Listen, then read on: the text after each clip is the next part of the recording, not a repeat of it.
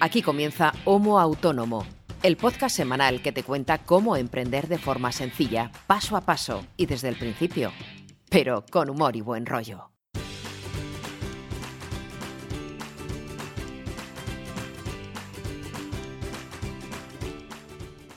Hola amigo, hola amiga, ¿qué tal? ¿Cómo te encuentras? ¿Qué tal llevamos el confinamiento, la desescalada, salir, no salir, la fase 1, la fase 2, la fase 0,5?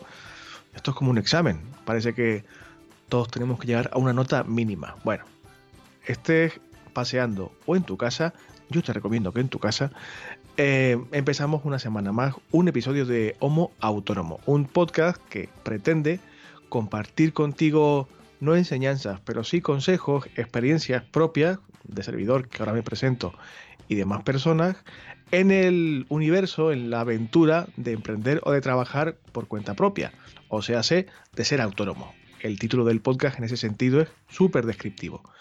Y esto lo hacemos para que las personas que están empezando a montar un negocio o empezando a emprender, principalmente, aunque no solo, pues se den cuenta de que casi todos nosotros y nosotras tenemos los mismos problemas Mm, nos parecemos bastante en realidad, aunque creamos que estamos solos en esto, y eso reconforta un poquito, pero nos enseña también que casi todo el mundo sigue los mismos caminos o transita por las mismas sendas. No todas las estrategias son las mismas, pero bueno, al final del día los impuestos que pagamos a, fin de mes y a fin de trimestre son los mismos siempre.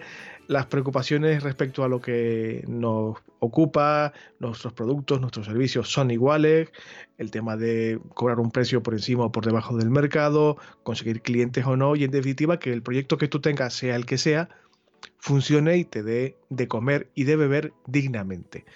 Esto lo hemos hecho dos personas que somos autónomas, servidores César Brito, soy periodista y creador de contenido, aparte de consultor en comunicación digital y un par de cosas más. Y el copresentador y co-creador de este podcast es mi compañero y amigo, casi hermano ya a estas alturas, Ángel Martín, que es consultor digital también, experto en marketing y experto también en transformación digital. Un área que, para por suerte para él y para mí también, me temo que va a ser muy demandada en las próximas eh, los próximos meses y los próximos años. Ángel, buenos días, ¿qué tal estás? Buenos días, Brito, ¿cómo estás tú? Eh, ¿Por? ¿Por qué lo preguntas? Me, siento curiosidad. Noto, noto tu voz un poco más alicaída que otras semanas. Estoy un, estoy un poquito, no, estoy bastante agotado. Eh, sobre, todo sobre todo mentalmente. Se te nota, se te nota. Llevo, llevo bastantes semanas trabajando a un ritmo muy alto. Y bueno, si sois oyentes de este podcast habituales, sabéis que llevo unos meses con un poquito más trabajo de, la, de más trabajo del habitual.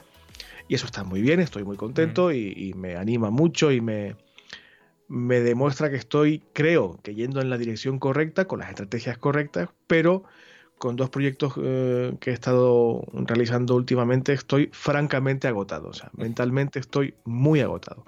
El tema de, la escritura no es excesivamente creativo el asunto, pero sí requiere un poquito de esfuerzo eh, intelectual y, de creatividad, entre comillas, porque escribir para Internet no es escribir un libro, ni una noticia, ni mucho menos y requiere un poquitito de esfuerzo. Y cuando tienes un volumen de trabajo tan alto como el que tengo yo ahora y unos plazos de entrega tan cortitos como los que tengo yo ahora, la mezcla de exigencia intelectual y presión por el deadline o la fecha de entrega me está haciendo polvo. Y ayer acabé la jornada mm, francamente eh, fundido, psicológicamente fundido.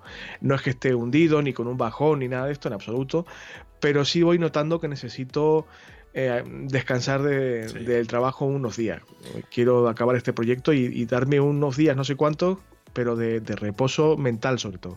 Es que te lo he notado cuando has empezado con el hola amigos. Ya solamente el hola amigos ha sonado diferente esta semana. por, eso te, preguntaba que qué tal, porque ya me imaginaba que estabas algo cansado. Estoy bastante cansado, sí. Y a ver, mm, me preocupa que este cansancio a la larga... Mm, mm, ¿Cómo explicarlo? Tenga más efecto negativo en este caso del que ya está teniendo en mis ciclos de producción. Así que yo me, planteo al día un límite determinado de textos para producir en la jornada, digamos, laboral de 8 horas.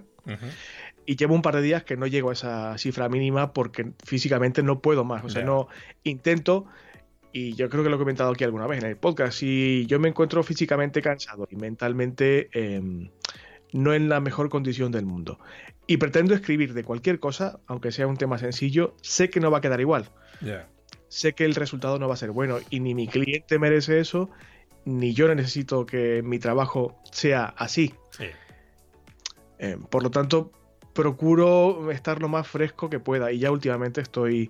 Y aparte que a pesar de que he dormido mis siete horitas perfectamente hoy y me he levantado bien, he desayunado bien y tal, estoy con un nivel de energía eh, un poquito más bajo del habitual. Lamento que eso se haya notado tan evidentemente tienes, tienes que salir a airearte un poco, aunque sea a la vuelta a la manzana, pero es, es bueno, aunque sea un poco, salir un poco de casa, porque si no eh, día tras día, semana tras semana, eh, se va acumulando ese agotamiento mental también. Yo lo he notado. ¿Sabe, y, el salir un poco de, y salir un poco de casa con sus medidas, pero viene un poco bien para el cuerpo y para la mente. Sabes tan bien como yo que de mi casa no me van a sacar ni los antidisturbios. Esto es así. bueno. Bueno, a ver, eh, ¿qué tal te ha ido la semana? Ya te he contado la mía y te he llorado un poquito las penas. Bien, ha sido una semana pues bastante entretenida en cuanto a trabajo. He tenido varias cosas que, hacer esta semana. Eh, como te comentaba antes fuera de micro, ayer tuve una videoconferencia, bueno, video o audioconferencia, bueno, una llamada de estas grupales. Eh, yo ya rara vez pongo la cámara porque al final, pues bueno, mm, tenía unas barbas que tampoco era normal no me las pones ni a mí la, que, me, vieran y digo, bueno, pues... Eh, pero lo peor de todo es que fue una eh, videoconferencia de dos horas y media. Entonces, eh, claro, al final la voz a mí se me resiente siempre cuando hablo durante tanto rato. Y de hecho sigo hoy, después de casi un día, porque fue más o menos hasta ahora, sigo con la voz un poco tomada. Así que esperemos llegar hasta el final del episodio con fuelle y que no me pase lo de la semana pasada. Yo creo que la semana pasada fue más, más que cansancio vocal, que también fue ya también cansancio mental. Llevamos casi una hora em, hablando de un tema que controlamos, sobre todo tú, lo suficiente como para estar sueltos hablando del asunto, pero estábamos los dos cansaditos, fue un capítulo relativamente denso y llegó un momento que te gripó el motor y, te me quedaste en blanco, pero yo pensé que te había dado un vaído. No, pero es, algo, es, algo, que me suele pasar a veces en clase, eh, me, suele pasar, como estoy mezclando muchas veces varios temas y ejemplos y casos y tal. Hay veces que se me flasea así la cabeza y, y hay veces que me cuesta retomar donde me había quedado por eso, porque te juro que la semana pasada eh, estaba mirando la configuración de las conexiones para saber si estaba escuchando realmente o no, si había habido alguna caída de señal o lo que sea, porque digo, no puede ser que Ángel se me quede clavado en, mitad del... Pero bueno, a ver, que somos humanos, igual que yo no estoy tan alegre y flamenco como suelo estar y, eh, a ver, no tenemos todos el, día perfecto siempre y tenemos derecho a estar un poquito más abajo de lo normal o de equivocarnos o tener un, momentito de debilidad que no pasa nada.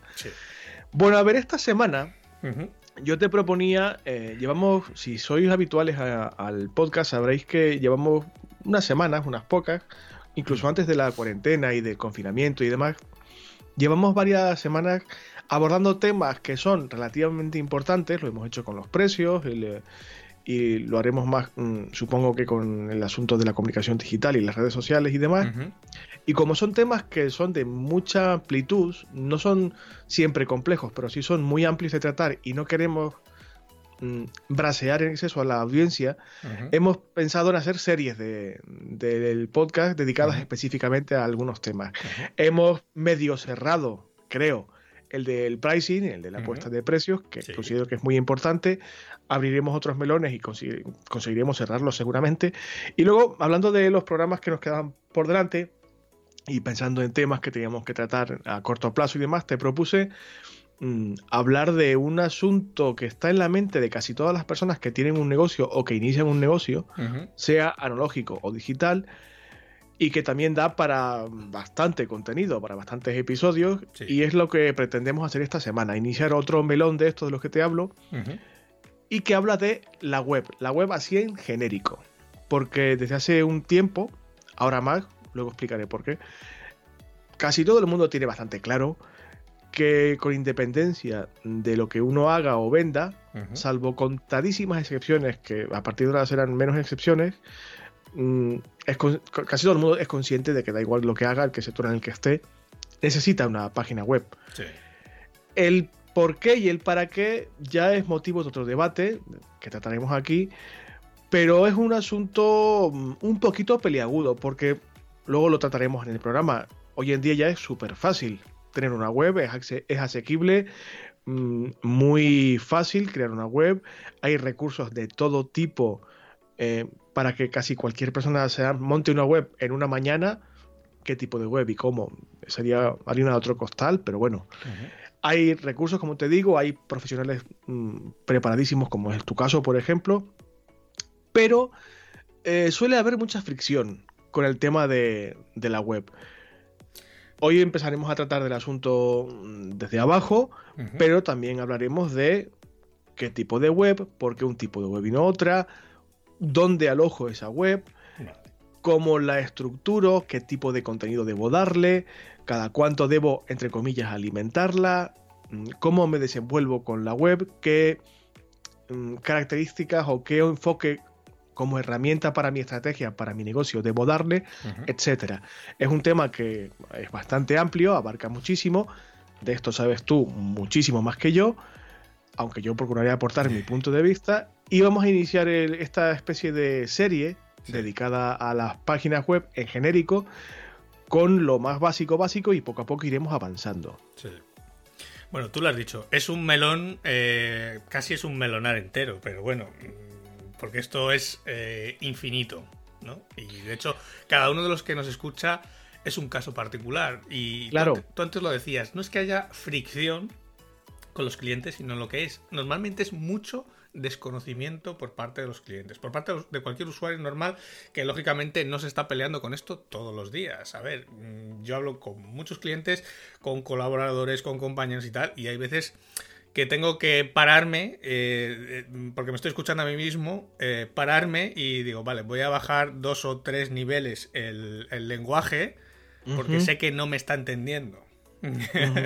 Y, forma parte de ese desconocimiento, ¿no? Al final, la gente ve una web como algo que teclea una URL en, la barra de direcciones del navegador y sale algo.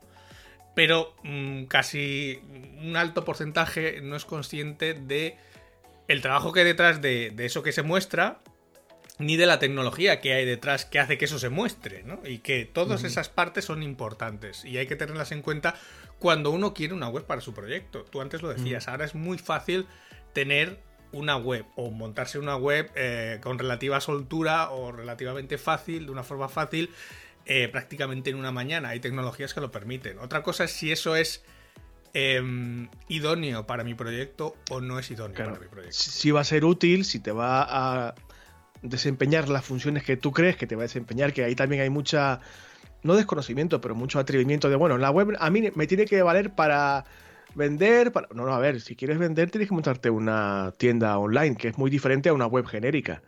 ¿Que pueda haber web y tienda online? Sí. Pero a ver, tienes que pensar muchas cositas y lo que tú decías ahora, tener en cuenta que detrás de lo que uno ve hay mucho trabajo. El ejemplo más claro, aunque no tenga nada que ver con un negocio, con un proyecto, es nuestra propia web. la, nuestra web, la web del, del, podcast es relativamente sencilla en cuanto a diseño, cumple una única función que es poner a disposición de la gente los capítulos que grabamos. Eso es. Y, poco más. una, una apertura de una ventana de contacto y, cuatro cositas más. Pero detrás de todo eso, para que eso sea funcional, hay mucho trabajo. Y con cualquier proyecto y con cualquier negocio o cualquier idea para emprender pasa igual. Y te decía al principio del programa que mm, casi cualquier persona de cualquier sector es consciente de que hoy en día es relativamente importante o, interesante plantearse la idea de tener una web pero no todo el mundo implementa esa herramienta digital o esa herramienta tecnológica con la misma facilidad o con la misma mm, constancia sobre todo. Y antes te hablaba de que casi todos los sectores, no sé lo que va a pasar, nadie sabe lo que va a pasar después del coronavirus, del confinamiento y de la crisis que se nos viene encima, pero hay muchos, creo yo, ¿eh? que hay muchos, bueno, bastantes sectores que hoy en día son 100% analógicos, que van a tener que plantearse con seriedad si dar ese pequeño pasito, que es el primero de muchos seguramente, pero el tener una web mm, van a tener que planteárselo como algo mm, serio. Mm, a todos os sonará, a todas os sonará la clásica frase de cualquier vendedor o vendedora de cualquier cosa que normalmente tenía pues su localito a pie de calle y que te puede decir ante una propuesta de, oye, ¿has pensado en hacer algo en Internet? A mí, con los clientes que me vienen a la tienda, me vale.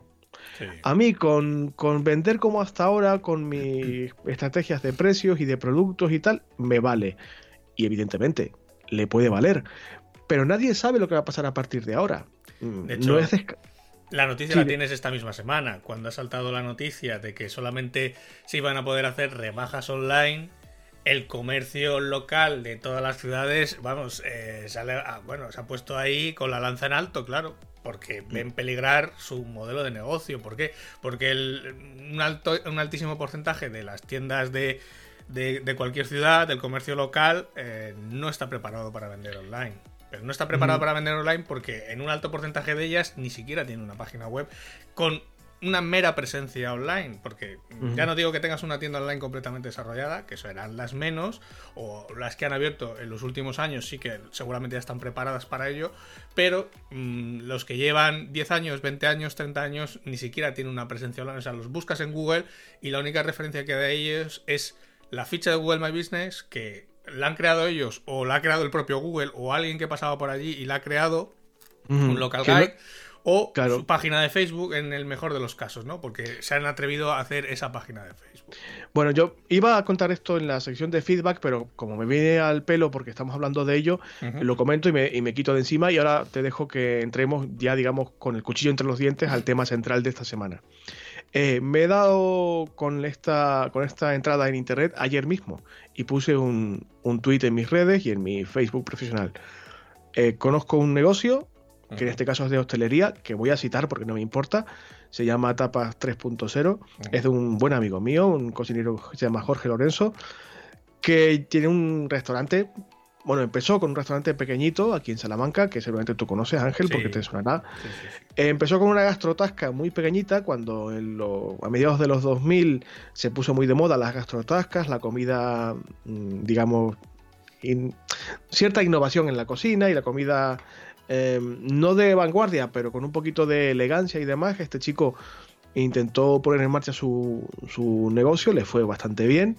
Tan bien que amplió eh, su negocio y montó en la calle de al lado de su gastrotasca un restaurante que le sigue yendo muy bien porque es excelente.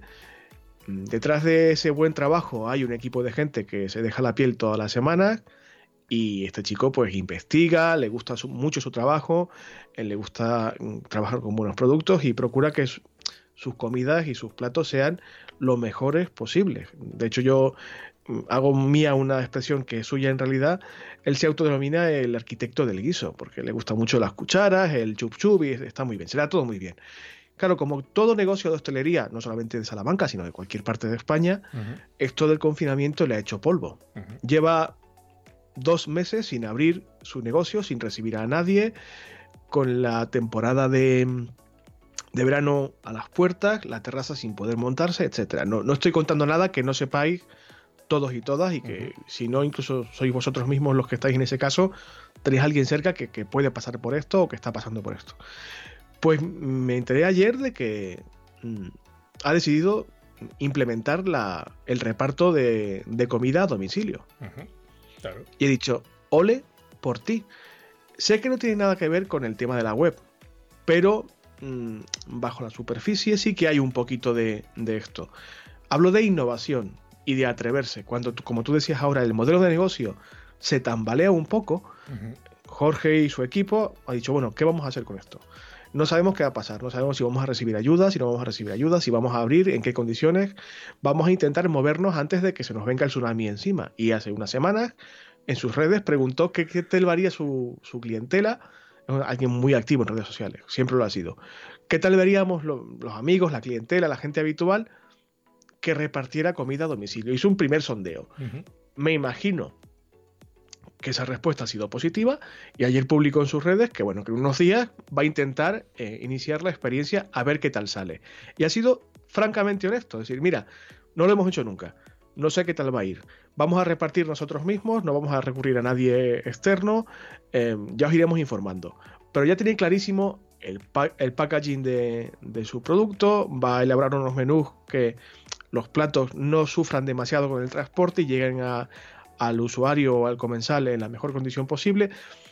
Esto es mm, haber cambiado el chip en el momento en que hay que cambiarlo. Sí, claro. Pero de hecho, de hecho, yo voy un poco más allá. Al final, en la web, o sea, al tener una web, a mí muchas veces los alumnos me preguntan, bueno, pero no hace falta tener una web, puedes tener eh, una página en Facebook o una cuenta de Instagram. Digo, vamos a ver, digo, cualquier proyecto necesita una casa que sea propia tuya. O sea, Eso que tú controles, que tengas, bueno, que tú controles, que tienes tú al final todas las decisiones sobre ella. Al final tú puedes tener una web y bueno, si lo haces bien, pues Google te premia y te pone más arriba y si lo haces pues, no tan bien, pues te quedarás en el montón, ¿no? Pero bueno, digamos que tú puedes poner lo que quieras, puedes hacer lo que quieras, quitas, pones, sacas, metes, o sea, haces lo que te dé la gana dentro de tu web. Cosa que cuando estás usando una plataforma de un tercero, como es Facebook, como es, eh, pues no sé, una cuenta de Instagram, una red social, etcétera, tu canal de YouTube, estás a expensas de lo que sea de ese tercero quiera hacer con tu información. Claro. Como ya ha pasado muchas veces. O sea, antes una publicación orgánica de una página en Facebook era muy visible y desde los últimos cambios del algoritmo de Facebook eh, prácticamente tiene una visibilidad cero a no ser que pases la visa. Entonces, mmm, no sé, es ser un poco dueño de tu comunicación o de tu eh, negocio al fin y al cabo. Pienso en la gente pienso en la gente que no, tiene no tenía pensado hasta ahora lo de la web y si no se lo plantea como una cosa viable. He puesto el ejemplo del restaurante por eso, porque estos momentos que vivimos ahora van a requerir que ese chip mental en tu cabeza cambie.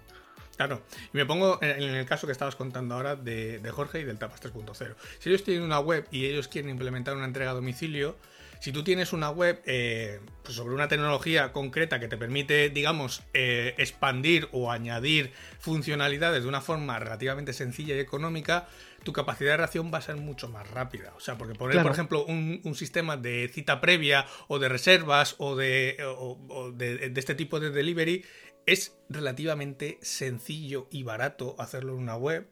Y, y es poner una funcionalidad en marcha en un día, o sea, lo piensas hoy y mañana lo tienes en marcha. Que quizás luego tengas que pensar otra serie de detalles como el packaging, como cómo lo vamos a llevar, como qué menús vamos a hacer, pero darle la funcionalidad al usuario para que lo tenga fácil. Oye, si quieres pedir a domicilio, entra en esta URL y haz el pedido. Ya está, no tienes que hacer más. O sea, no tienes que andar mandándome en WhatsApp, llamando, no sé qué, correo va, correo viene. O sea, simplificarlo al máximo posible. Y eso solamente lo puedes hacer si tienes un sistema que es tuyo propio.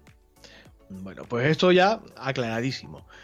En el, en el, asunto relativo a las webs o a la web como herramienta, uh -huh. hay cinco preguntas que hay que hacerse o cinco decisiones que son importantes tomar. ¿Qué, ¿Cuáles son, Ángel? Vale. Yo te hablaba al principio que tener hoy una web es tremendamente fácil. De hecho, ahora es eh, muchísimo más fácil desarrollar un proyecto web que cuando yo empecé, y de hecho cuando estabas haciendo la presentación, lo estaba recordando, me estaba acordando justamente en ese momento cuando eh, estaba pensando, digo, ¿cuál es la primera web que yo he hecho en mi vida? Eh, digamos, eh, de forma pública, ¿no? Algo, un proyecto que no fuera una prueba en mi casa, que no viera nadie. Y me estaba acordando que fue una web que hice con, con nuestro amigo Juan Medina, estaba él ahí conmigo trabajando y fue una web que hicimos para la facultad y me acuerdo que la hice en primero de carrera. La hice en HTML toda entera, que eh, fue un ¿Qué, ¿Qué web era? Era, eh, era una web para compartir los apuntes de la facultad. Era como un mini rincón del vago, pero solamente para nuestra facultad. Creo que me suena, ¿eh? Claro, claro que eh, sí. De hecho, pedimos permiso al decanato, nos dijeron que sí, que les parecía muy bien y tal. De hecho, yo creo que hubo algún profesor que, que nos echó una mano, no sé si Juan, Rafa, Fernando. Bueno, alguien, eh, o sea, tuvimos ahí un, una pequeña ayuda, pero yo me acuerdo que me pegué una currada de horas para hacer aquella web que eh, si hoy lo pienso, yo creo que aquello fue por el 2003, si no me falla la memoria, fíjate, han pasado ya eh, unos cuantos años, esa misma web, si la tengo que montar ahora, eh, sería, primero, mucho más fácil de hacer, porque hay muchas herramientas que permiten hacer aquello mismo que nosotros tuvimos que hacer a mano todo, y, prácticamente en un día estaría completamente montada. Fíjate, o sea. Entonces, hoy en día es mucho más fácil hacer una web, incluso hacerse uno mismo la web es técnicamente es posible. De hecho, a mí me llegan todos los días eh, consultas de la gente, oye, ¿cómo puedo hacer esto? ¿Cómo puedo hacer lo otro? ¿Cómo quiero montar esto en la web? Pero no sé cómo. O sea, yo les doy una pequeña pauta y ellos van tirando, ¿no? Al fin y al cabo, de eso, de eso se trata.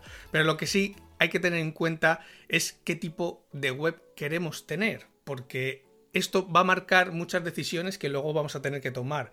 Y decidir esto bien desde un inicio nos va a tener, o sea, es lo que yo le digo muchas veces a los alumnos, decidir bien las cosas al principio, pararse un poco, pensar, planificar nos va a ahorrar, primero, trabajar dos veces, bien nosotros o bien alguien que subcontratemos, y sobre todo pagar dos veces, que es lo que más nos duele al fin y al cabo en el bolsillo. Claro, claro, claro. Porque hoy en día puedes pensar, vale, yo solamente necesito una web escaparate, ¿no? Al fin y al cabo, una pequeña presencia online, como puede ser cualquier comercio local de tu ciudad, me da igual. Claro, para eso la tecnología que necesitas es muy sencilla, puede ser un simple HTML, una simple página en HTML, muy sencilla de hacer, que cualquier maquetador de los que hay por internet y que se anuncian por la televisión nos puede valer. ¿Qué pasa? Que luego vienen problemas como por ejemplo el COVID-19, el que no puedo eh, vender en tienda, como comentábamos antes, en que hay una regulación que ahora mismo, por ejemplo, en el periodo de rebajas me impide vender si no es o sea, vender esa rebaja si no es online. Y claro, si yo he tomado la decisión de que solamente necesitaba una presencia online y mi web es en HTML, ahora que quiero, por ejemplo, meter una funcionalidad nueva que no es más que eso, que es una tienda online, claro, con esa web que yo tengo, eh, prácticamente tengo que tirar la web abajo y volverla a hacer para poder meter esa funcionalidad extra que es la tienda online. Claro. que si yo he pensado con un poco de cabeza, un poco de previsión y he escogido tanto el hosting como la tecnología adecuada, eh, pues bueno, sí, va a tener un pequeño desarrollo, va a tener un pequeño coste, lógicamente, pero eh, prácticamente es algo que puedo tener en marcha en unos pocos días. También depende un poco de mm. la capacidad de cada uno o de la destreza de la persona que te esté ayudando.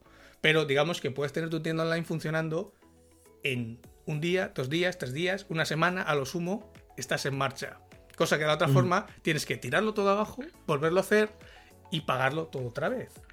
Claro, y, si ya es dificultoso para alguien sin conocimiento montar una web en HTML, o no te digo, una, un, HTTP, mejor dicho, eh, y se ve en la situación de, vale, no me vale, tengo que hacer un e-commerce, una tienda online, que no es que sea imposible, es relativamente sencillo, pero hay que saber hacerlo. Como quieras hacerlo tú para no tener que pagar, Mm, vas a pasar las de Caín. Claro, claro, al final eh, es un poco qué tipo de web queremos. Una web corporativa, sencilla, solamente presencia online, queremos un e-commerce, queremos, o sea, una funcionalidad extra a esa simple presencia online, queremos solamente un blog para colgar nuestro contenido, queremos tener un, sitio de membresía, como hablábamos el otro día con Sune.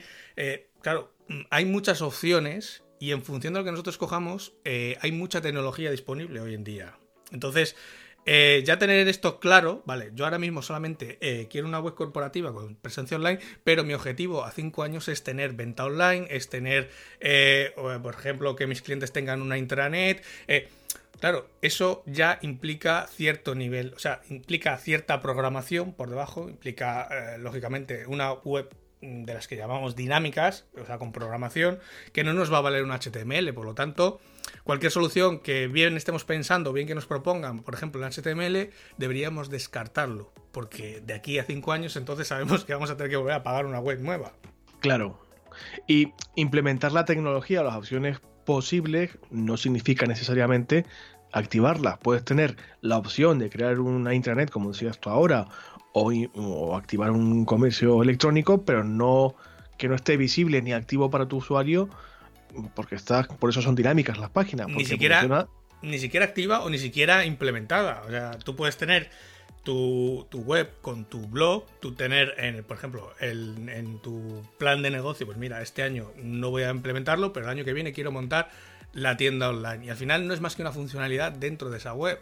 eh, tú eso lo puedes implementar a posteriori, sabiendo que la tecnología con la que está hecha tu web te permite hacerlo. O a eso iba. O con la plataforma con la que está hecha tu web te permite hacerlo de una forma pues sencilla, eh, rápida, eh, no demasiado costosa, etcétera, ¿no? Hombre, siempre todo va a tener un tiempo de desarrollo, va a tener un pequeño coste de desarrollo, pero que digamos que no tienes que tirarlo todo abajo y volverlo a hacer para hacer una funcionalidad que quieres. Como el caso que poníamos antes del restaurante, ¿no? Yo tengo mi web que está en una tecnología que me permite meter un pequeño plugin, una pequeña funcionalidad de, esa entrega a domicilio, pues simplemente eh, instalo, implemento esa funcionalidad y la web estéticamente no tiene por qué cambiar, sigue siendo la misma, solamente que ahora tiene una ramificación más que me permite hacer esa tarea que antes no estaba haciendo. Y eso, con una decisión bien hecha desde el principio, pues simplemente es un pequeño, nada, una pequeña eh, desarrollo que, va a llevar muy poco tiempo y que me permite seguir trabajando sin tener que rehacer o hacer de nuevo todo el trabajo que he hecho años atrás. Que es lo que... Pero hay, hay más preguntas. Claro. Eh, la siguiente pregunta, y que yo normalmente le hago a mis alumnos cuando están con sus proyectos, digo, vale, ¿quién va a hacer la web? Porque eso cambia mucho eh, las, eh, las, decisiones. La web la vamos a hacer nosotros, la va a hacer uno de nuestros socios si tenemos que se dedica a esta parte tecnológica, o la va a hacer un desarrollador. Porque claro, en función de, de, esa decisión, claro, habrá tecnologías a las que podamos acceder si la hacemos nosotros y habrá otras a las que no. O sea, yo no me puedo meter a hacer una web, por ejemplo, en React o en Angular si no tengo ni idea de ese lenguaje de programación claro, me tendré que ir a lo mejor al maquetador de Wix o al maquetador de One and One. Y claro, pero siendo muy consciente de las limitaciones que eso luego me va a conllevar. Claro, que no todo lo. No todo. Eh, ¿Cómo es el refrán? No es solo todo lo que reluce, eh, ¿no? No hay, no hay que dejarse engañar muchas veces por esas soluciones tan fáciles, tan económicas que hay en el mercado, porque no es que tengan letra pequeña, tú pagas por lo que te dan, realmente. Lo que hay que es ser consciente de por qué estás pagando y ver un poco más allá, o sea, ver un poco más a futuro y ser consciente de si, vale, yo ahora con esto me vale, pero si yo el día de mañana quiero tener mi tienda online o quiero tener mi sitio de membresía o quiero tener simplemente un sistema de reservas, ¿esto me permite hacerlo? O sea, ponte en el, momento que tú quieres hacer ahora eso que quieres hacer dentro de un año, dentro de tres años. Tecnológicamente, ¿tú puedes hacerlo ahora con esa plataforma? Sí o no. Porque si no puedes, no es la plataforma correcta. Es tener en cuenta no solamente mm, dónde estás y lo que te cuesta, sino los límites que te impone ese precio que estás pagando.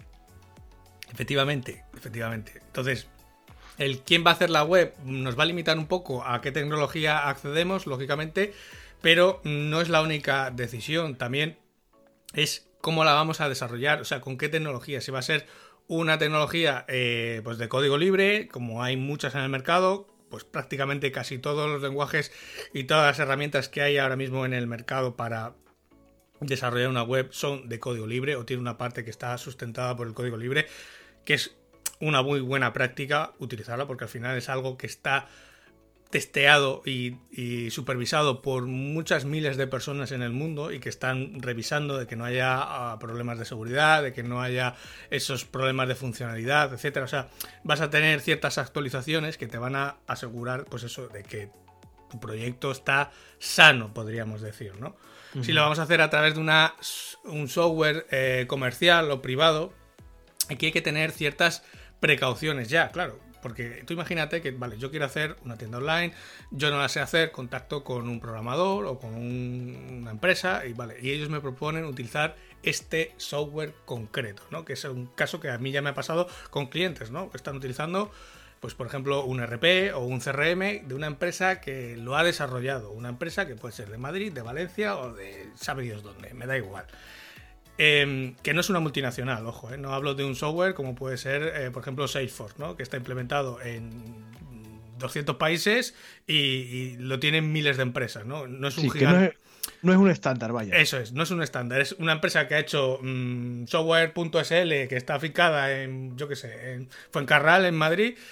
Y la empresa abrió hace 10 años. Y claro, a mí esas eh, soluciones me dan un poco de yuyu, de peligro, porque nadie te dice que la empresa desaparezca pasado mañana, que puede pasar, porque cuando no es un gigante de estos puede pasar y ha pasado y pasará muchas veces.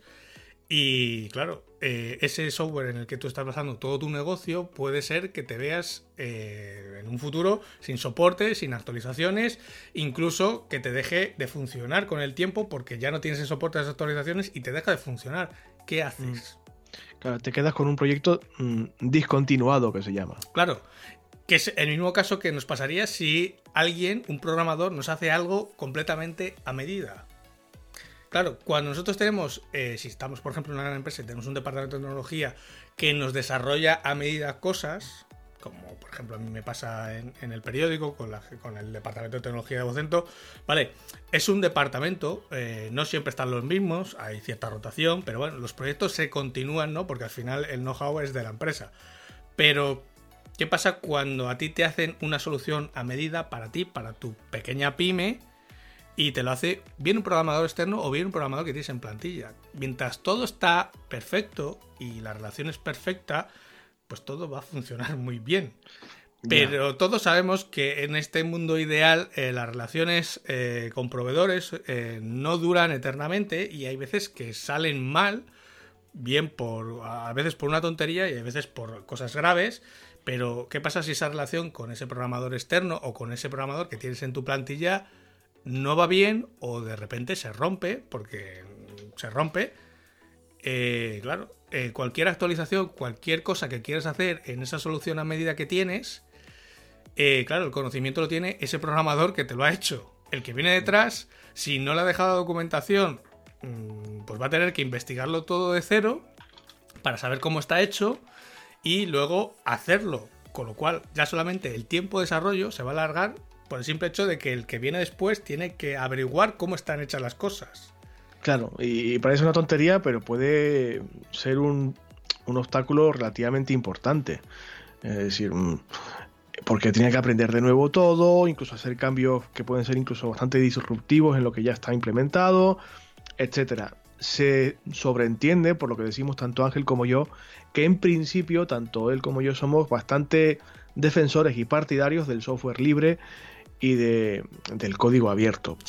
Y, lo decimos mucho en el podcast también, hablando de estos temas y de cualquier otro.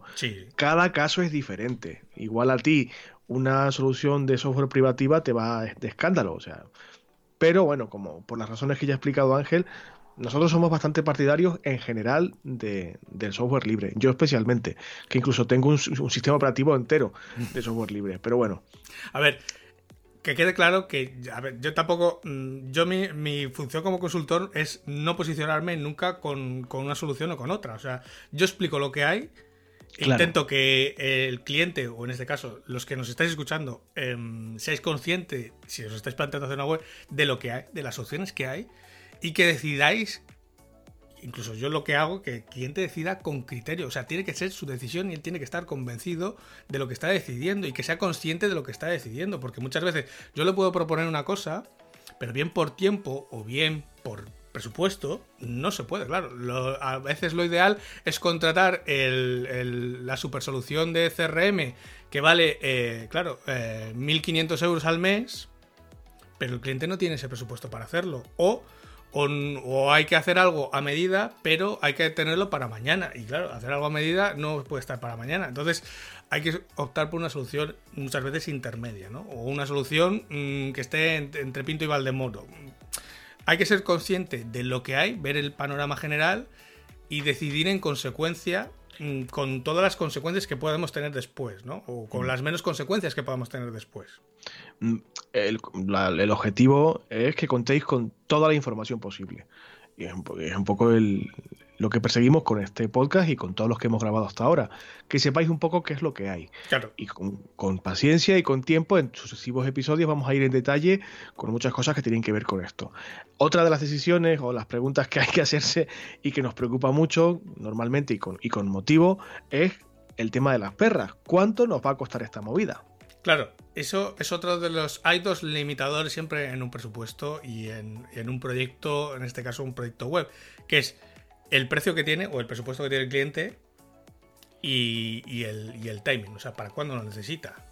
Porque claro, mm, si tú eh, tienes, no tienes problema de presupuesto, pero tienes un problema de tiempo, eh, claro, mm, eso nos va a dar mm, muchas pistas seguramente de que vamos a tener que ir por una solución que ya esté hecha. O sea, por algo ya desarrollado, por, normalmente por un software privado, un software as a service, algo que nos encaje con lo que nosotros necesitamos. No tenemos restricción presupuestaria, perfecto, eh, pero sí tenemos algo que necesitamos para allá. O sea, mm, hay que tener esto en marcha ya.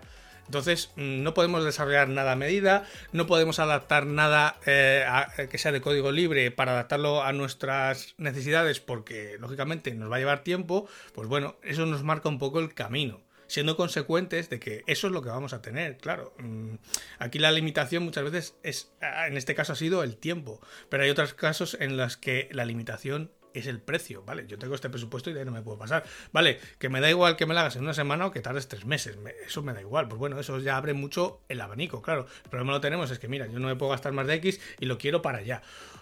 Pues ahí sí que el círculo ves que se, al momento que combinamos las variables, el círculo se cierra muchísimo. Pero sí que, hay, que ser, hay que ser consciente de el presupuesto que yo tengo para hacer mi proyecto web y del tiempo que bien me doy a mí mismo o bien le doy a la persona que me lo va a hacer para que me lo haga, porque claro, en función de esas dos decisiones van a marcar el camino que vamos a tomar. Yo no te puedo plantear tener una solución a medida si se te va de precio y si se te va de tiempo, lógicamente, porque a lo mejor lo que tú quieres eh, simplemente en desarrollo nos lleva tres meses y claro, no tenemos tres meses, ni tenemos esa pasta. Claro. Bueno, mm, quedando claro que hacemos un pequeño repaso. Hay cinco cuestiones que hay que plantearse, hay cinco preguntas que habría que responder. Estas son qué tipo de web queremos, no solamente ahora, sino con un mínimo de previsión, contando con posibles cambios de nuestro proyecto, de nuestro negocio y de la tecnología de la que tengamos eh, constancia y el entorno, qué tipo de web vamos a implementar quién la va a hacer, si nosotros o alguien externo, eh, cómo se va a, implementar esa herramienta, cómo, a través de qué software o qué tecnología vamos a ponerla en marcha, sobre todo teniendo en cuenta el soporte a largo plazo y, los posibles cambios en cuanto a funcionamiento interno que pueda requerir, porque la idea es que pueda escalar y crecer en algún momento, cuánto nos va a costar y para cuándo la necesitamos. y con esas cinco, cinco preguntas o cinco cuestiones tomadas en conjunto. ¿eh? Hay que responder a cada mm, pregunta por separado, pero hay que entender en tu propia cabeza que estas cinco patas de esta especie de banco hay que considerarlas en conjunto. Una vez respondido esto, hay que decidir, vale, cómo se va a llamar esta web, o sea, qué URL o qué dirección vamos a poner en el navegador para que salga mi web y quién va a alojar esa web. ¿Cómo vas? ¿Dónde voy a, colocar? ¿En qué hosting voy a colocar mi, mi proyecto web, o sea, mi página web. Claro, yo sé que esto es, eh, sobre todo para la gente que nunca ha tenido web y que se estaba planteando, sé que son muchas decisiones, pero es que realmente eh, son decisiones que afectan al negocio y afectan en muchos puntos que ahora, que ahora veremos, ¿no? Afectan desde en tiempo, en monetariamente, afectan a niveles de imagen, o sea, afectan muchas cosas y entonces hay que tenerlo, hay que ir mm, paso a paso, pero hay que ir dando los pasos correctamente. Entonces, una vez que tenemos claro qué tipo de web te queremos, no solo a corto plazo, sino a medio y a largo plazo, eso nos va a dar pie a escoger un tipo de tecnología y a escoger un tipo de solución que, nos va a ir, que nos va a dar por lo menos un colchón o un paraguas sobre el que luego ir construyendo nuestra web, eh, pues eso, en ese medio y largo plazo. La siguiente decisión importante es lo que tú decías, ese dominio y dónde vamos a alojarlo, ese hosting, ¿no? O dónde vamos a meter nuestra web, porque nuestra web no puede estar en nuestro ordenador, tiene que estar metido en un sitio el que se puede acceder 24 horas al día, todos los días del año. Entonces, el primer paso es buscar ese dominio que a nosotros nos cuadre y que esté libre. Y sé que para muchos esto eh, les puede parecer una tontería, que es algo que se hace en 5 minutos y en muchos casos se hace en 5 minutos, pero hay veces que hay proyectos que se paralizan durante meses hasta que se encuentra un dominio idóneo. Claro, porque tiene que ser relativamente coherente y en consonancia con tu propia marca, con el nombre comercial que tengas o no. O sea, hay que tener, hay gente que se, que se encasquilla. No, no, tiene que, el dominio tiene que ser igual que, que se llama mi empresa. No tiene por qué. O sea, no tiene por qué. No tiene por qué y además que tú puedes ir y buscar un nombre un dominio que sea igual que tu nombre de marca o que tu proyecto y que esté cogido sobre todo en las principales extensiones, como es el .com, el .es, el .net, el .org, o sea, digamos las extensiones más conocidas, claro, si nos vamos a la extensión eh, .ga, lo que sea, .co, pues eh, claro, esa extensión que es al final, si no recuerdo mal, es el dominio territorial de Gambia, eh, pues mm, claro, no va a estar cogido, pero cuando alguien lo vea, le va cuando alguien lo vea en Google, le va a chirriar, cuanto menos, ¿no? Sí, le va a cantar un poco, sí. Entonces, eh, esto que mm, cuando yo lo digo en clase, mis alumnos dicen, pues si coger un dominio, mm, claro, coger un dominio tiene su aquel, como diría Rafael, ¿no? Muchas veces no tiene por qué coincidir con el nombre legal de la empresa o con el nombre comercial. Lo normal es que sí, que coincida con ese nombre de marca o con el, con el nombre del proyecto, pero que normalmente yo lo que suelo aconsejar es que cumpla cuatro puntos. Lo primero, que sea lo más corto posible. De hecho, está estadísticamente estudiado que los dominios de más de 8 caracteres eh, se recuerdan peor. Y fijaros, 8 caracteres no es nada. Ya. O sea, tener un dominio de menos de 8 caracteres, o sea, tener un dominio de 6 caracteres solo y la extensión, el .com, es hoy a día a día es prácticamente imposible. Porque cualquier palabra que se te ocurra está cogida. Salvo que nos vayamos a una extensión de dominio de las nuevas que se llaman, de las hay casi 1500 extensiones de dominio, no todo el mundo las conoce, pero eh, digamos que las comunes, las que todo el mundo está habituado a, teclear todos los días, .com, .es, .net, lo que sea, dominios territoriales de países, está todo cogido. Por eso, y claro, la solución fácil la solución fácil es eh, hacer una extensión de dominio o un dominio muy largo y eso al final tiene sus complicaciones. Complicaciones a la hora luego de decirlo eh, en una visita comercial, complicaciones a la hora de decirlo por teléfono, complicaciones a la hora de escribirlo el propio usuario. Cuantos más caracteres tiene, más posibilidades tiene de equivocarse y de meter la URL mal. Entonces, eh, siempre lo bueno si es breve, dos veces bueno. Se solía decir, pues en el caso de los dominios se cumple.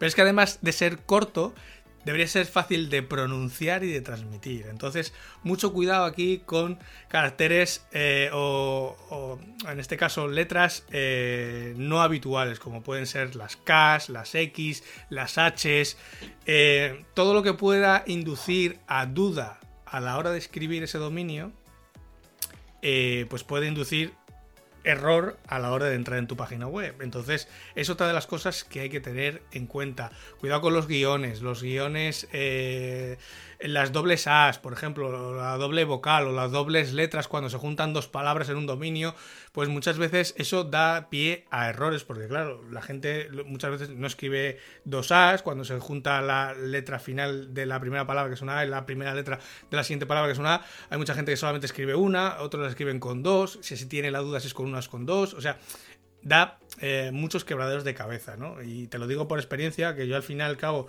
trabajo en un periódico que se llama El Diario Montañés, que su nombre de dominio es El Diario Montanés, y cada vez que hablo con él por teléfono, tengo que decir sí, con N. Esa coletilla la llevo repitiendo 10 años. Ya. Esa, esa ahí claro, puesta como a traición. Claro, pero es, es, correcto. Es lo más corto posible. Si coincide con el nombre de marca, sí. Hombre, lo más corto posible no. A mí es un dominio que yo lo considero largo porque cuando muchas veces hacemos una web con un subdominio un poco, eh, un poco también grande, queda una URL kilométrica. Pero eh, ese problema que tenemos, por ejemplo, de, pues, de la propia ñ, eh, ya da quebraderos de cabeza, ¿no? La gente tiene dudas si es con ñ, si es con n, y es una duda que te digo que llevamos arrastrando años y no se corrige. O sea, no es algo que pienses, va, esto en cuatro días está. No, no, te aseguro que no. Y tenemos muchas miles de visitas al día y se sigue produciendo. Porque yo lo veo en la analítica y veo que mucha gente sigue entrando tecleando la ñ. O sea que mm, hay esa duda. Anda que, anda que mi web te, te pasará kilométrica también, porque es mi nombre y mis dos apellidos. Pero volvemos a lo mismo. ¿Cómo, eh, si tú tienes que plantearte un dominio nuevo, ¿qué, ¿qué dominio te pondrías? ¿César Brito solo?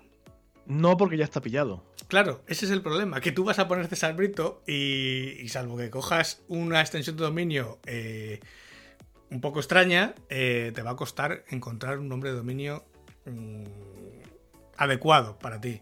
O sea, yo cuando escogí, por ejemplo, mi dominio es martin.click. Y te aseguro que tardé eh, varias semanas en decidir el nombre del dominio. Te aseguro que, fueron varias semanas, incluso fueron varios meses. Y te digo el por qué. No era fácil encontrar un nombre de dominio, primero, que fuera con mi apellido, ¿vale? que fuese una extensión de dominio. Lógicamente, yo ya sabía que la extensión de dominio principal iba a ser imposible, porque está todo cogido. De hecho, prácticamente está cogido en casi todas las extensiones de, dominio. Pero de las nuevas que hay, de esas otras 1500 extensiones de dominios, encontrar una que cuadrase con mi actividad, o sea, que reflejase un poco la actividad a la que me quiero dedicar, eh, era complicado. Y otra cosa es que cuanto más corto es el dominio, más caro es. Claro. Yo había, efectivo, había extensiones de dominio que no era el punto clic, que era eh, más cortitas, que a lo mejor solamente tenían punto y tres caracteres, pero ese dominio costaba o cuesta al año, eh, pues a lo mejor más de mil euros. Y no está la cosa como para soltar mil euros así. Claro, yo, yo os cuento mi caso particular. Yo pago por el dominio, eh, si no recuerdo mal, son 135 euros al año. Es un dominio de los que consideran premium.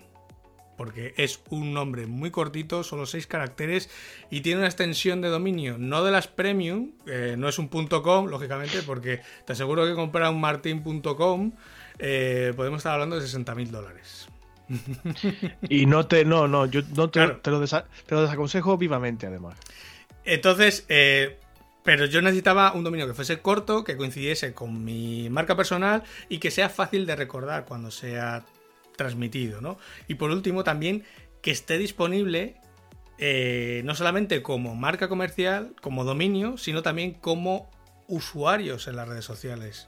Porque es una de las cosas que yo automáticamente hago cuando voy a crear un proyecto y encuentro el dominio perfecto, y he comprobado que están sus usuarios libres en las redes sociales, lo que hago es todo en una secuencia. O sea, voy, registro el dominio, lo dejo configurado y automáticamente entro en cada una de las redes sociales, bueno, en todas las redes sociales y reservo el nombre de, usuario. Aunque luego no lo vaya a usar, pero lo dejo reservado, bloqueado. Porque eso suele pasar muchas veces. Uno encuentra el dominio perfecto, lo reserva y luego, al cabo de un día, dos días o tres meses cuando va a Twitter e intenta bloquear su nombre de usuario, claro, se da cuenta de que ese nombre de usuario lleva usándose años. años por otra persona a la que no le puedes quitar la cuenta, por mucha empresa que seas. O sea, eh, y claro, ya empezamos con eh, los rollos de, vale, va a ser mi usuario guion bajo, mi usuario guion lo que sea. Eh, no sé, empezamos ya, y claro, en Twitter tengo que poner mi usuario guion bajo, en Instagram tengo que poner mi usuario guion es, en Facebook tengo que poner otra cosa distinta. Claro, mm, lo fácil que es, por ejemplo, poner en una tarjeta de visita, aunque casi se estén usando cada vez menos, arroba mi nombre de usuario y que eso valga para todas las redes sociales, eh, pues claro, eso es una ventaja añadida. Ya, es que es un poquito complejo, como veis, que, todo coincida, que, valga para cualquier mm, red, que sea fácil de recordar, fácil de transmitir, fácil de teclear, que no dé mm, pie a ningún error tipográfico, que, que te derive a la visita a otro sitio o a una página de error, tiene su, tiene su, su cosilla. Claro, es algo que, pues lo que decía al principio, hay mucha gente que lo resuelve en 5 minutos porque le da igual.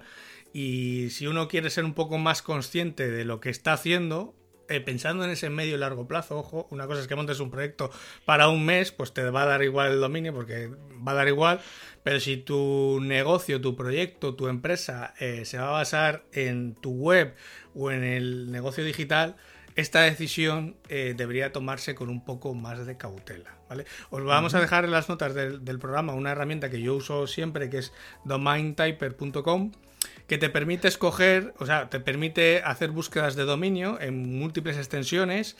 Y una de las características que tiene esta herramienta es que a la vez te permite saber si ese mismo nombre que has puesto para el dominio está disponible en las redes sociales. y en qué red social está disponible y en qué red social está ocupado ya. Para que te hagas una idea de si ese dominio que has encontrado, que de repente se te ha encendido la bombilla, te vale o no te vale. Oye, pues dejaremos este enlacito en las notas del programa para que le, echéis un ojo y, lo probéis, a ver si... Para que seáis conscientes también creo que puede ser muy interesante, para que seáis conscientes que lo que pensáis que es mega original, súper fresco y que va a ser vuestro dominio para toda la vida, a lo mejor lleva usándose en Nueva Zelanda mm, siete meses. Solamente y, con esto terminamos el tema de los dominios. Pensar un momento en, en, cuando se anuncia por televisión cualquier acción que lleva siempre a una web, como hay muchas campañas que siempre es lo típico, pues sigue viendo el vídeo en no sé qué, no sé cuántos.com o, una acción de una empresa ya consolidada, concreta, que tiene un dominio aparte. Si os dais cuenta, todos esos dominios suelen ser bastante largos. ¿Vale? Pues eh, ahora mismo eh, no se me viene ninguno a la cabeza, pero es lo típico del anuncio de Campo Frío que hace un spot kilométrico para Navidades y lo cuelga en una web que va a durar solamente un mes, dos meses. Luego de esa web no se va a acordar nadie y lo más seguro es que la descuelguen seguramente al cabo de tres meses. Para ese tipo de proyectos que tienen una extensión muy corta en el tiempo, da igual la extensión del dominio porque la acción promocional hace que se recuerde a base de mucho impacto. Pero si te fijas eh, o si pensáis un poco más allá, incluso la empresa que está detrás de esa acción, que está promoviendo una campaña en un dominio kilométrico, si te fijas su dominio, normalmente su dominio es súper cortito. ¿Vale? Porque todas las em, grandes empresas van buscando siempre su eh, dominio lo más corto posible. Como es lógico, por otra parte. Y eh, muchas veces lo han comprado a base de eh, talonario. Claro, porque antes estas acciones de especular con los dominios no estaban tan protegidas por la ley como están ahora. Y de hecho mm. ha habido casos bastante, bastante sonados. Esto respecto al nombre, que tiene su, su, cosita. Respecto al hosting o al alojamiento, que aquí también hay, hay tu tía. Si, si el dominio, fijaros, si solamente el dominio, escoger un dominio, eh, implica todas estas decisiones, eh, escoger un hosting muchas veces es eh, mucho más complicado. Por, por el simple hecho de que el dominio lo escoges una única vez y solamente lo vas pagando Mm, pues bueno, normalmente cada año lo vas renovando. Al final no compras un dominio, simplemente lo estás alquilando. Eso hay que dejarlo muy claro. Si tú dejas de pagar tu dominio, tu dominio vuelve a estar a disposición de cualquier otro que lo quiera coger. Entonces, no es para ti para siempre. No lo compras en propiedad, es un alquiler. Eh, si solamente para el dominio hay que tener ciertas precauciones o ciertas decisiones, para el hosting o para el alojamiento donde vamos a meter nuestra web, hay que tener muchas más precauciones o muchas más decisiones a tomar o a tener en cuenta porque simplemente el espectro es mucho mayor. O sea, el dominio solamente es uno, pero empresas de hosting hay eh, como setas y, y soluciones de hosting hay como setas. Y claro, en función de lo que nosotros queramos, de lo que queramos a medio y a largo plazo, vamos a necesitar un tipo de hosting u otro.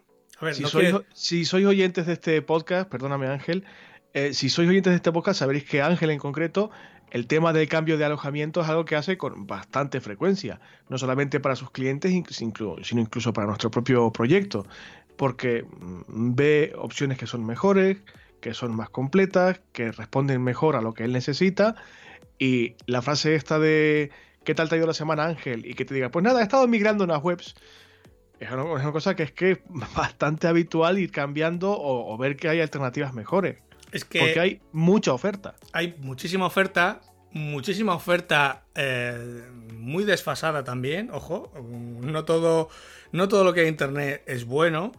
Y, lógicamente esta tecnología es una de las que más crece o de las que más avanza conforme pasan los años. De hecho, yo mm, prácticamente todos los años tengo que cambiar servidores eh, de una tecnología a otra porque lo que hay hoy no lo había hace un año y lo que hay hoy es mucho más funcional que lo que había hace un año. Entonces, a ver, ¿te puedes quedar con la tecnología de hace un año? Sí, perfectamente, pero también las necesidades de hoy para una web no son las mismas que las de hace un año.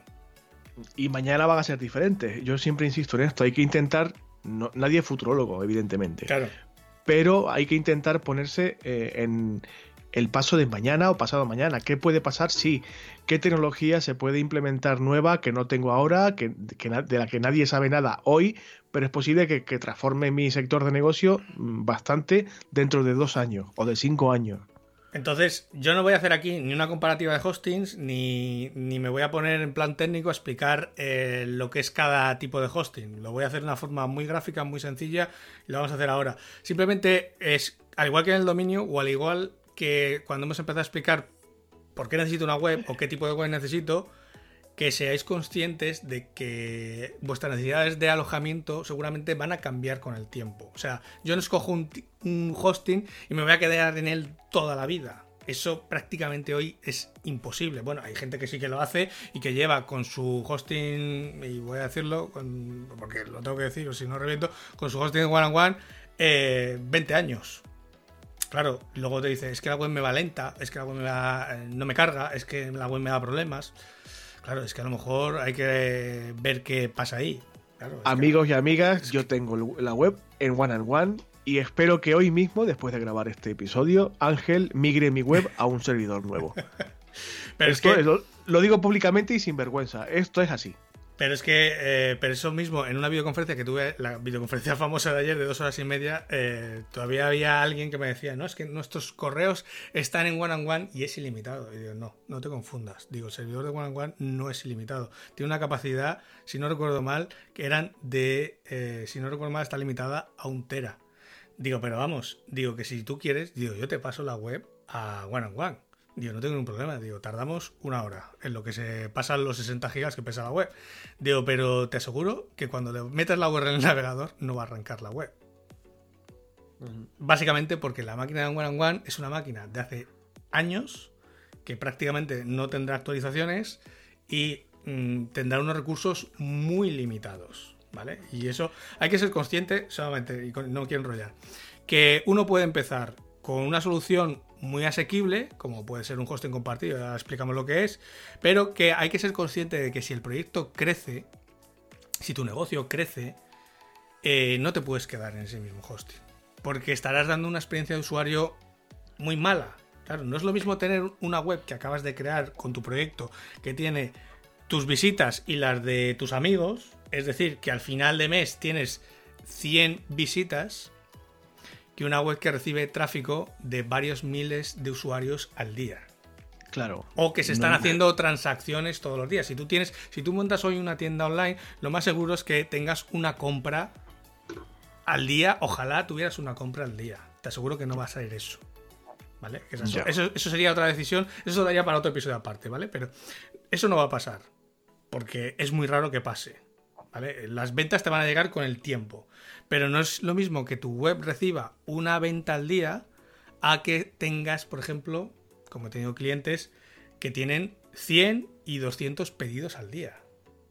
Claro, el nivel de operaciones que hace la web no es el mismo. El nivel de recursos que necesita el servidor que hay por debajo no es el mismo.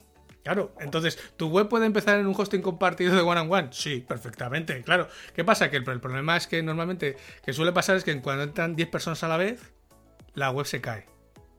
Porque llega al tope de recursos de CPU que tiene asignados o llega al tope de memoria que tiene asignada. Y por eso se cae la web. no es que se caiga, es que se cae para que la gente se vaya y en el momento que baja el CPU y baja la memoria otra vez a su nivel normal, la web se vuelve a... No es que se vuelva a activar, es que puede volver a cargar. Me ha pasado, de hecho. Pues si te ha pasado, es porque está llegando al tope de recursos del hosting. Y, eso solo tiene una solución, que es cambiar de hosting. Pero si lo, que te, si, lo, que te, decía no era de broma, en cuanto acabemos de grabar este episodio, pienso decirte, oye, migrame esto y tal y cual, y aparte cambiaré de plantilla, que me has pasado una plantilla que me ha gustado mucho y la, y la implementaré. Si, si luego de grabar hablamos, no te preocupes. Entonces, dentro de los hosting hay cuatro grandes bloques. Hay mucha más tecnología, pero bueno, el, hosting normalmente, o lo que el usuario normal conoce como hosting, alojamiento web, está dividido en cuatro grandes bloques. Y vamos a hacer una comparación muy gráfica para que todo el mundo lo entienda. El plan más básico es lo que se denomina hosting compartido. ¿Vale? En todas las empresas de hosting eh, o está más o menos puesto o, o al menos lo intuyes de que tu web va a estar metida en una máquina que llamamos, no es más, una máquina es más que un ordenador que no tiene ni pantalla ni tiene teclado, que está conectado a internet, punto. Es como la torre de tu ordenador de casa metida con otras 20 torres en pila, en, una, como un frigorífico, que está en una sala con aire acondicionado, con, bueno, con, con una doble entrada de energía por si se cae, bueno, para que no se caiga nunca, ¿no? Para que esté siempre funcionando. Pues tu web en un, en, en un hosting compartido va a estar metida con miles de webs dentro de esa misma torre. ¿Vale? Esto es como cuando uno era estudiante y vivía en un piso compartido, ¿vale? Pues tú al final eh, eres uno dentro de ese piso, dentro de un edificio. Entonces hay los recursos de ese edificio, como es el agua, como es la luz, como es el ascensor, como, no sé, como es la cerradura de la puerta, que de vez en cuando se, del portal a veces se, rompía y no, no abría, ¿no? Es, son recursos compartidos y tú esos recursos los compartes con todos tus vecinos. Entonces, si un día se va la luz, se va la luz para todos los vecinos. Si un día se rompe, eh, se rompía la cerradura de la puerta, no entraba ningún vecino, o casi no, no, entraba ningún vecino, le costaba entrar, ¿no? Y si hay un vecino que por lo que sea hace algo, mmm, no me voy a poner aquí eh, ilegal, pero si hay algo que hace eh, en su casa que requiere un consumo mayor, por ejemplo, de luz, de servicios, de agua, de lo que sea, eh, eso te mm. afectaba a ti. Plantar, plantar marihuana, dilo, dilo. Por ejemplo, o bueno, o simplemente, o tenías un vecino, el típico vecino listo que te robaba el wifi porque lo tenías abierto, lo que sea, ¿no? Eso es un hosting compartido, ¿no? Lo que puede hacer uno de tus vecinos, de esos miles de vecinos, de esas miles de web que están dentro de la misma máquina que la tuya, afecta al rendimiento de la tuya. Si alguien hace algo que consume muchos recursos de la máquina, va a afectar al rendimiento de tu web. O sea, muchas veces puede ser porque tu web lleva a los recursos que tiene eh, determinados. Tienes un tope y si llegas ahí, se acabó. Pero muchas veces también pasa de que tienes muchos vecinos que están llegando a ese tope y claro, si todos estamos llegando al tope, la máquina seguramente estará muy saturada. Y eso hace que la web vaya lenta, que a veces no cargue, etcétera, etcétera, etcétera. Eso sería un hosting compartido, la solución más económica y es por la que normalmente casi todo el mundo empieza. El siguiente peldaño en la escala sería pasar a un VPS. Un VPS es lo que llamamos un servidor privado virtual. ¿Vale?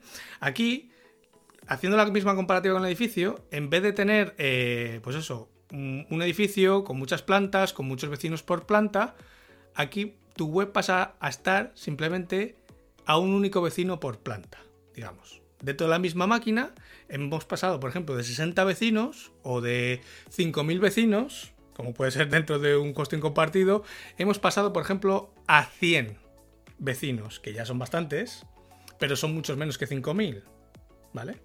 En el caso del edificio es como estar un único vecino por planta. Pues bueno, tienes muchos más recursos para ti, eh, no hay tanto tráfico, no hay tanta gente que pueda hacer nada que te limite, aunque sigues teniendo cosas compartidas, recursos compartidos, pero se comparten entre menos, por lo tanto tienes más. Esta solución es un poquito más cara que la anterior, pero para proyectos que empiezan a crecer, pues es la lógica eh, ir creciendo, ¿no? Ir aumentando esos recursos, ¿no? Cuando, de hecho, yo tengo clientes que están ya en, planes de hosting compartido, en el tope de gama, podríamos decir, que claro, ya se le está quedando pequeño. Ya se lo he dicho, Dios, que tienes que escalar a una solución que no esté compartida con tanta gente. Y el siguiente paso sería ese VPS. La siguiente solución sería un servidor dedicado. Claro, esto ya es tener el edificio para ti solo tener la máquina para ti solo.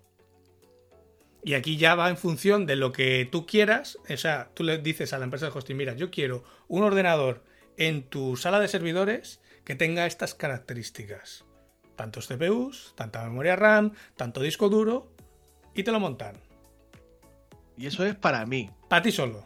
No hay nadie que lo comparta. O sea, tú eres dueño y señor de esa máquina. Puedes hacer lo que quieras con ella.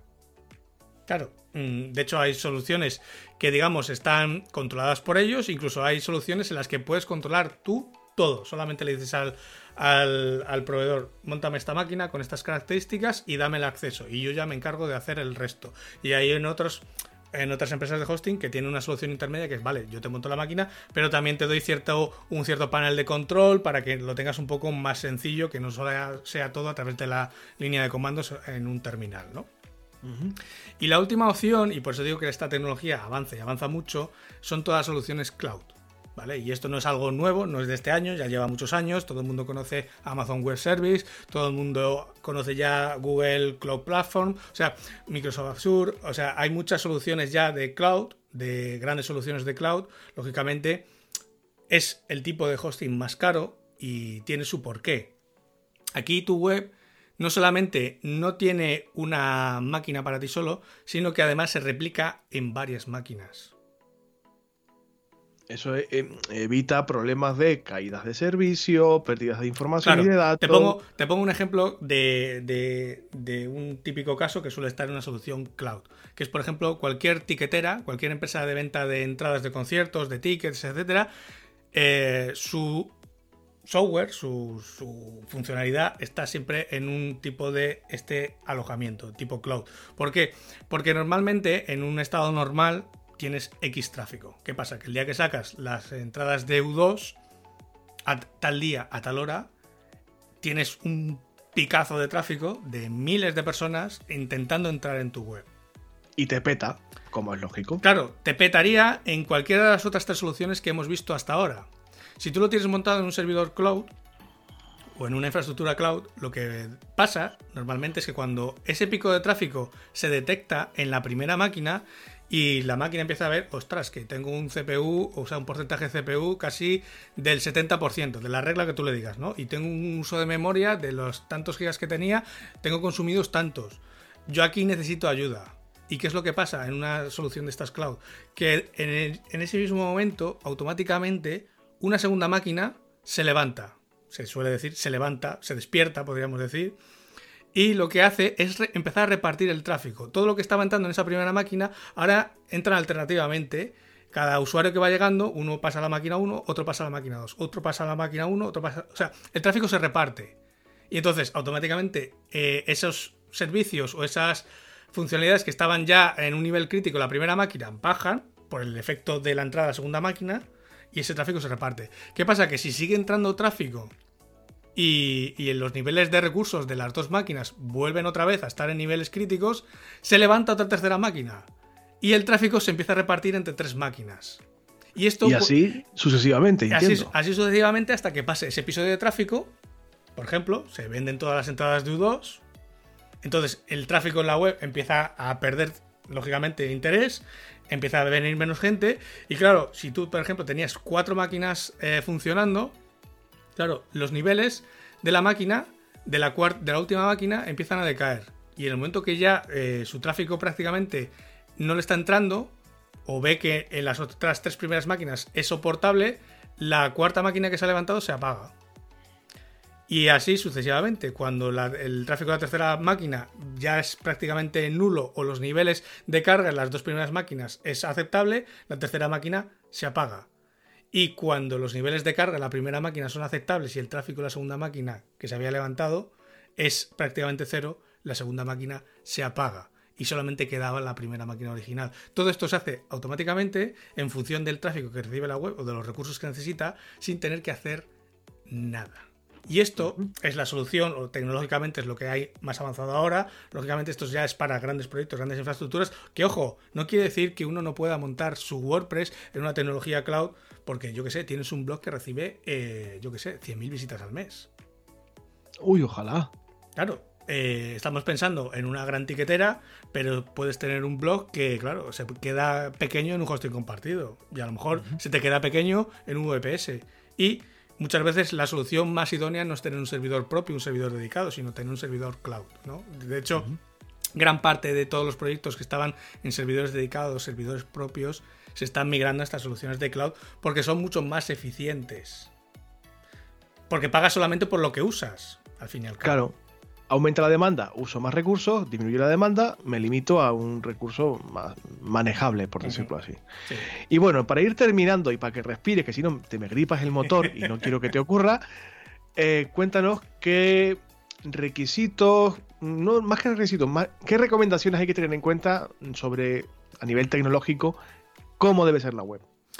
No cómo debe ser la web, sino qué es lo que deberíamos buscar cuando vamos a contratar un hosting. Eso es, perdón, perdón. ¿Vale? Porque la web luego puede ser eh, como queramos. Pero sí que debemos buscar, o qué indicadores debemos buscar que digamos, vale, este hosting los tiene, eh, me puede valer. ¿Vale? Sin esto, podríamos tener problemas a futuro. Vale, lo primero y lo básico es que ya prácticamente todos los hosting, todas las empresas de hosting lo hacen, pero bueno, todavía queda alguno que te sorprendes y no lo ofrece, que es que tenga un certificado de seguridad. Me da igual que sea gratuito, como puede ser los del Encrypt, o que sea de pago, pero tiene que tener un certificado SSL.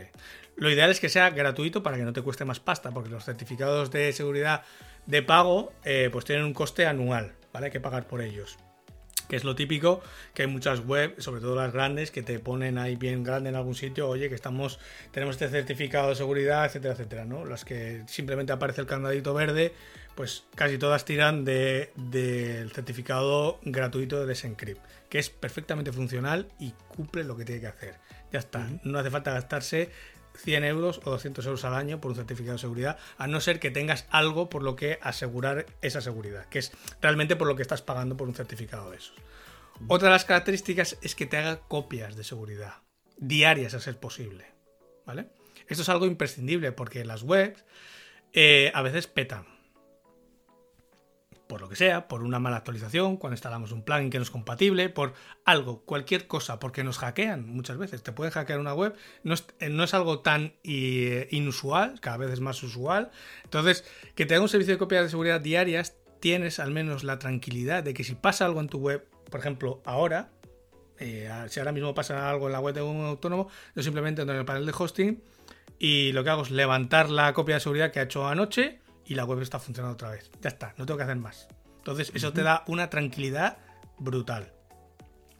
Otra característica es que si vamos a hacer una web dinámica, ¿vale? Con programación, el estándar mínimo ya debería ser que tenga un lenguaje de programación PHP 7, en su versión 7 o posterior. Estamos ya por la 7.4, eh, si no recuerdo más, 7.4.5. Eh, pero lo mínimo es que tenga 7, nada de versiones PHP 5 la versión no hubo versión 6, o sea que todo lo que sea PHP 5, caca. A partir de PHP 7 nos vale.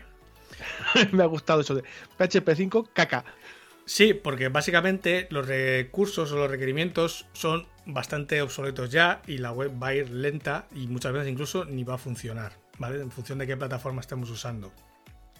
Otra de las cosas que es deseable, y aquí está, ya es con lo, son deseables, es que tenga una IP nacional.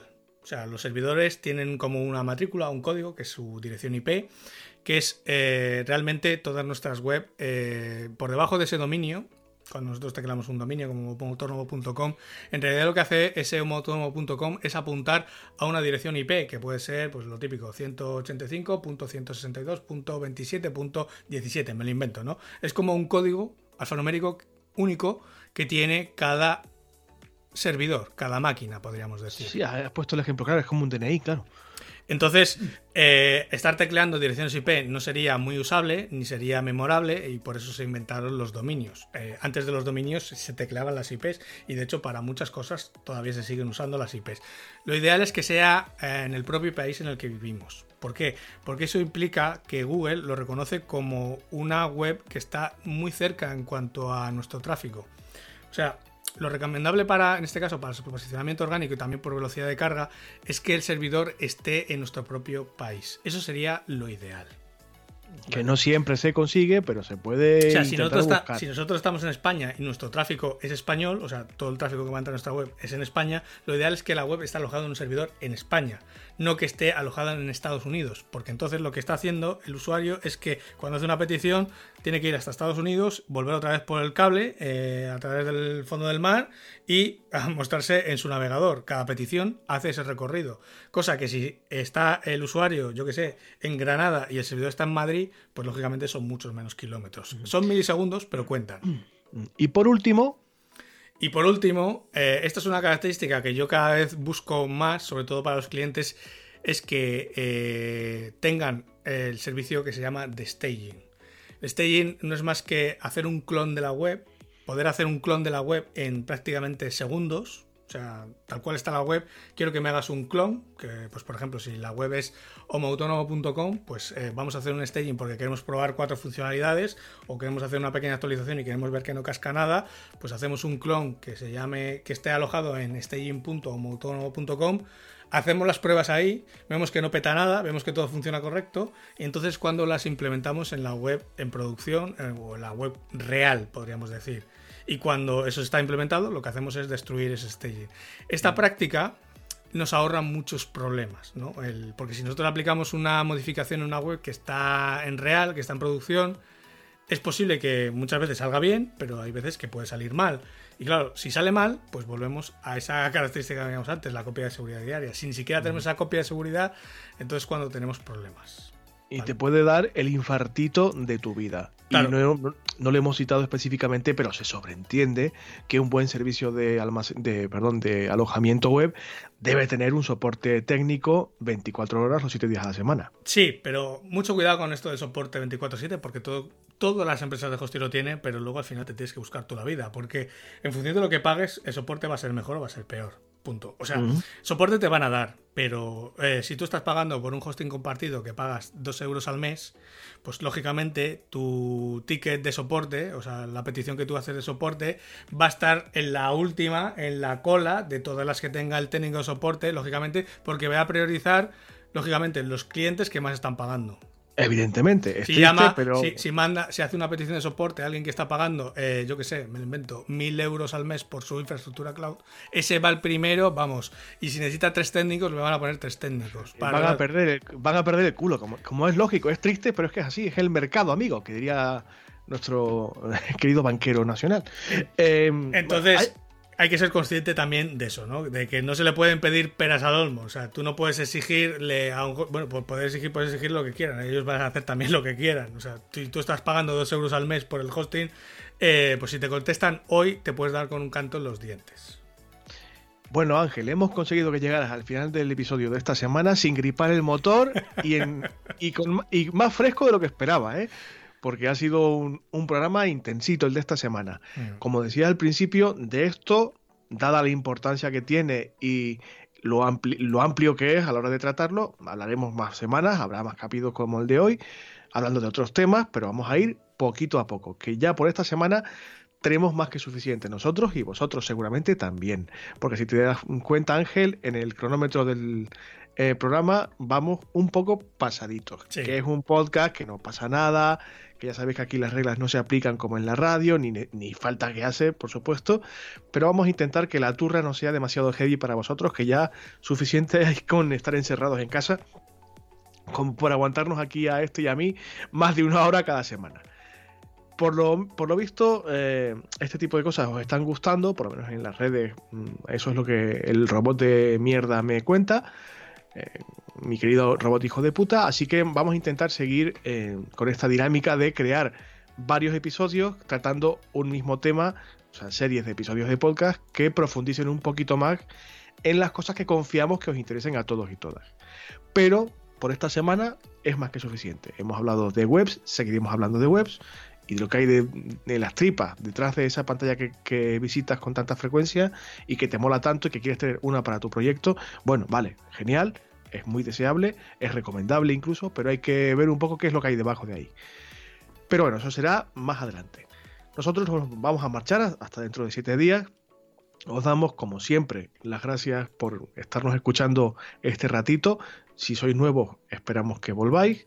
Si sois fieles, gracias por estar ahí cada semana. Yo sigo sin entenderlo, pero bueno, lo agradecemos igual. Recordaros que os podéis mandar audios con vuestras dudas, comentarios y demás por correo a cesar.homotromo.com y ángel.homotromo.com, aparte de la sección de comentarios de la web nuestra en homotromo.com barra contactar. Y que si nos queréis mucho, muchísimo, muchísimo, pues nos queréis, nos podéis incluso patrocinar. En la web del programa también están las condiciones del patrocinio en el footer, en la parte inferior de la página. Y que, por supuesto, cualquier feedback que nos deis nos va a ayudar a ser un poquito mejores. Los comentarios en iBox, los corazoncitos en eh, Spotify, las estrellitas en iTunes, todo nos va a ayudar a crecer un poquito más, a estar un poquito mejor posicionados en las listas de podcast que hay hoy en día en el aire, que son muchísimas. Y bueno, mm, para intentar que cada vez seamos más homo autónomos, no solamente oyentes de este podcast, sino personas que emprenden y que se deciden a tirar para adelante ellos mismos y ellas mismas con un par de huevos y un par de ovarios y hacerlo con el mayor y mejor conocimiento posible. Ángel, gracias mm, por todo y por habernos dado esta eh, microclase sobre, sobre páginas web. Vas a volver a hacerlo. Lamento decírtelo. Bueno, es que es un tema eh, infinito. O sea, de hecho, yo le diría a la audiencia que si tiene dudas sobre funcionalidades o casuísticas concretas que nos las mande, porque es mucho más operativo y mucho más fácil eh, responder ese tipo de dudas o casos concretos que seguramente pueden ayudar a otra mucha más gente que contar cosas tan generales como eso, como cómo coger un dominio, como qué tipos de hosting hay. O sea, mm. Podemos ir tratando muchas funcionalidades o muchas casuísticas poco a poco, pero si alguien tiene eh, algo pensado o concreto, es mucho más fácil atacar ahí. Mm. Yo no descarto incluso poner mi propia web como ejemplo y digamos, mm, hablar del proceso de cambio, el por qué se cambia una cosa y por qué no se cambia otra, por qué decido hacer una estrategia y no otra. No descarto hacerlo mm, usando mi propia web como ejemplo. ¿eh? En aras de la transparencia de la que siempre hablamos aquí, no descarto que lo podamos hacer. Pero bueno, mm, poco a poco, despacito y buena letra, que decía mi abuelo, eso se da en su momento. Vamos a seguir hablando de muchos temas que nos interesan. Eso será dentro de siete días, por supuesto. No lo rompáis nada, que lo hay que pagarlo. Cuidaros mucho. Sed prudentes con el coronavirus, con las medidas de protección y con la desescalada. Por favor, que queremos seguir teniendo oyentes. No queremos que pase nada raro. Hasta la semana que viene. Adiós. Adiós a todos.